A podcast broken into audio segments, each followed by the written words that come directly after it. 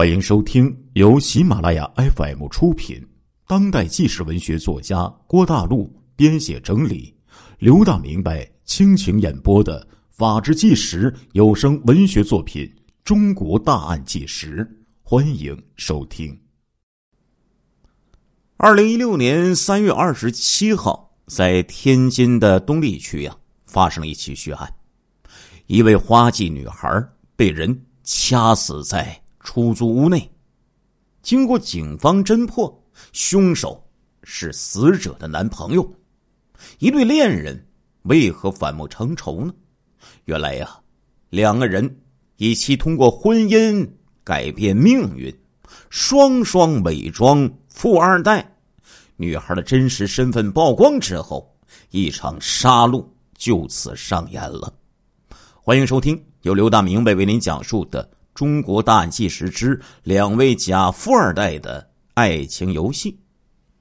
二零一四年十月份呢，天津的一家皮革贸易公司的翻译马海鹏驾驶公司副总苏涛的奔驰轿车，送他去约会女友李梦柔。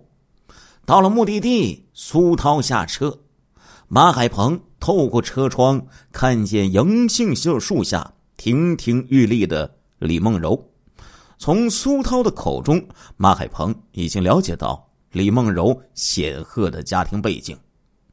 李家的父母啊，是浙江建材行业的大老板，资产过亿呀。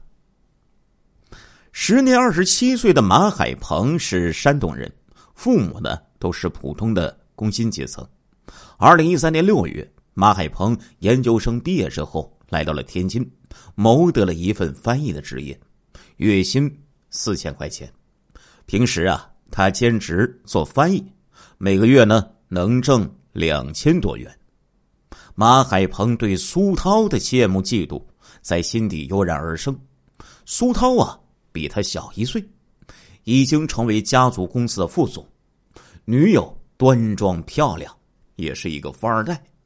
其实啊。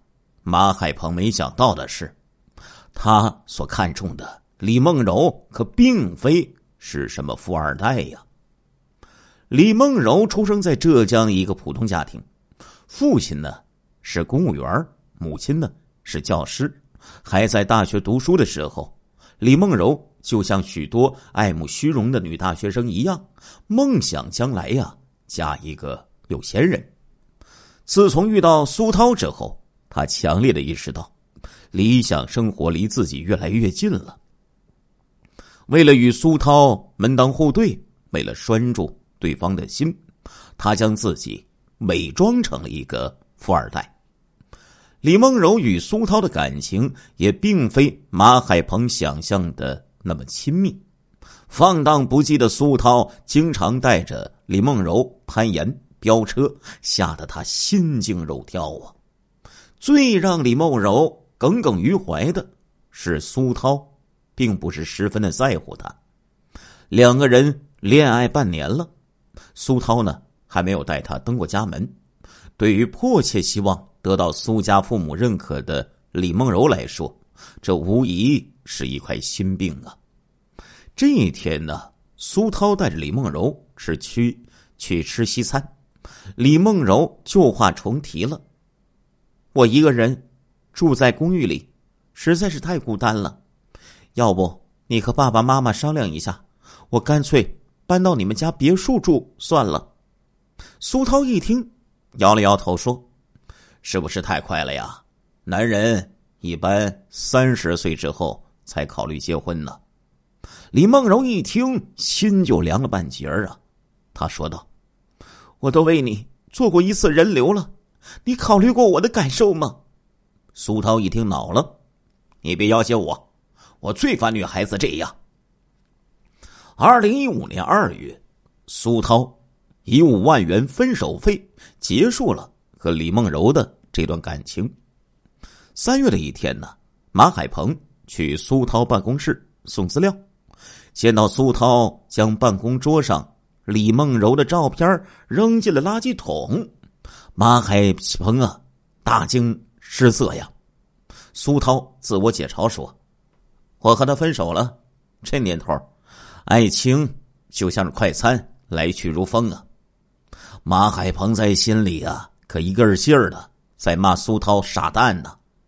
这么漂亮、家境富有的女朋友，怎么舍得分手呢？五月初啊，马海鹏赴南京参加同学张红耀的婚礼。张红耀出身普通家庭，由于岳父拥有两家化工厂，他担任总裁助理。这场婚礼花了八十万元。张红耀的经历深深的刺激了马海鹏，要想改变命运。婚姻无疑是最快捷的途径。他将自己的关系网细细的梳理了一遍，李梦柔三个字突然就蹦进了他的脑海。他刚刚失恋，正处于感情失落的痛苦期，自己何不趁虚而入，去碰碰运气呢？从苏涛那里探听到李梦柔的手机号码之后，马海鹏又犯难了，怎么样？才能巧妙的接近他呢。一番思索之后，马海鹏有了主意。六月二十号，李梦柔突然收到了一条短信：手机账户成功充值三百元。他纳闷了。这时候，一个陌生电话打进来了：“你好，我叫马海鹏。刚才呀，朋友的手机充值，不小心拨错了一个数字。”我将话费呀充给你的手机了。李梦柔正感到无聊呢，突然呢想见一下这个声音很有磁性的小伙子。他笑着告诉对方：“要不这样吧，我们约一个地方见面，我将三百元还给你。”这正中马海鹏的下怀呀。两个人很快的约定，次日的傍晚在一家咖啡厅里见面。为了和李梦柔的身份般配呀，马海鹏决定将自己装扮成富二代。第二天，两个人面对面的坐在幽静的咖啡厅里。李梦柔将三百元还给马海鹏，马海鹏就说了：“你不觉得咱们两个有缘吗？为了表示感谢，我请你吃饭。”李梦柔笑着就答应了。聊天之中。马海鹏故意呀向李梦柔透露自己呢是富家子弟的信息，李梦柔心里暗暗感叹呐：上天真是眷顾自己呀，让他又邂逅了一个富二代呀。晚上九点钟，李梦柔要回租住的公寓，马海鹏提出送李梦柔回去，李梦柔没有拒绝。在公寓门口分别的时候，这对。假的富二代的内心呢，都充满了憧憬与激动。认识李梦柔之后，马海鹏将套牢他当做了一项系统工程啊！他将有可能穿帮的细节末枝全部都考虑到了。比如说，如果他继续留在苏涛的公司上班，自己的身份迟早会曝光啊！七月中旬，马海鹏。应聘到一家著名的外企国际部上班，月薪八千元。随后呢，马海鹏啊，以每个月租金两千元住进了环境幽静的公寓。和李梦柔交往一段时间之后，在李梦柔的再三要求之下，马海鹏忐忑不安的请他来公寓里做客。为了让房间彰显富二代的生活痕迹。马海鹏从公司啊带回了几个空的法国的红酒瓶摆在窗台上。衣柜里呀添置了一些打折的名牌的服装。餐桌上啊摆着从来没有用过的西餐的刀具。他专门呢还为自己买了一个高仿的 LV 男士的包，一块浪琴的手表，还有一部苹果手机。李梦柔来到公寓，随口就说了一句：“没想到你这个富二代生活还挺简朴的。”马海鹏的心猛地一抖，急中生智就说：“我爸说了，男孩子要穷养，他特意呀让我来天津磨练意志，以后好管理家族公司。李梦柔对他的富二代的身份并没有产生怀疑。在马海鹏的意识里呀，富二代呀都心甘情愿的为女友花钱，所以呢，他努力的让自己的行为与虚构的身份合拍。有一次，两个人路过商业街一家精品屋，李梦柔对一个新款上市的坤包多看了几眼，马海鹏啊便狠了狠心，将红黑两色的坤包各买了一个。花了一点三万元，李梦柔心里溢满了幸福啊。马海鹏每个月收入八千元，几年来省吃俭用积攒了八万多元，准备将来结婚用的钱。然而仅仅五个月，这笔钱就花的精光啊！每次与李梦柔约会回来，他都会将花的每一笔钱详细的记在了本子上。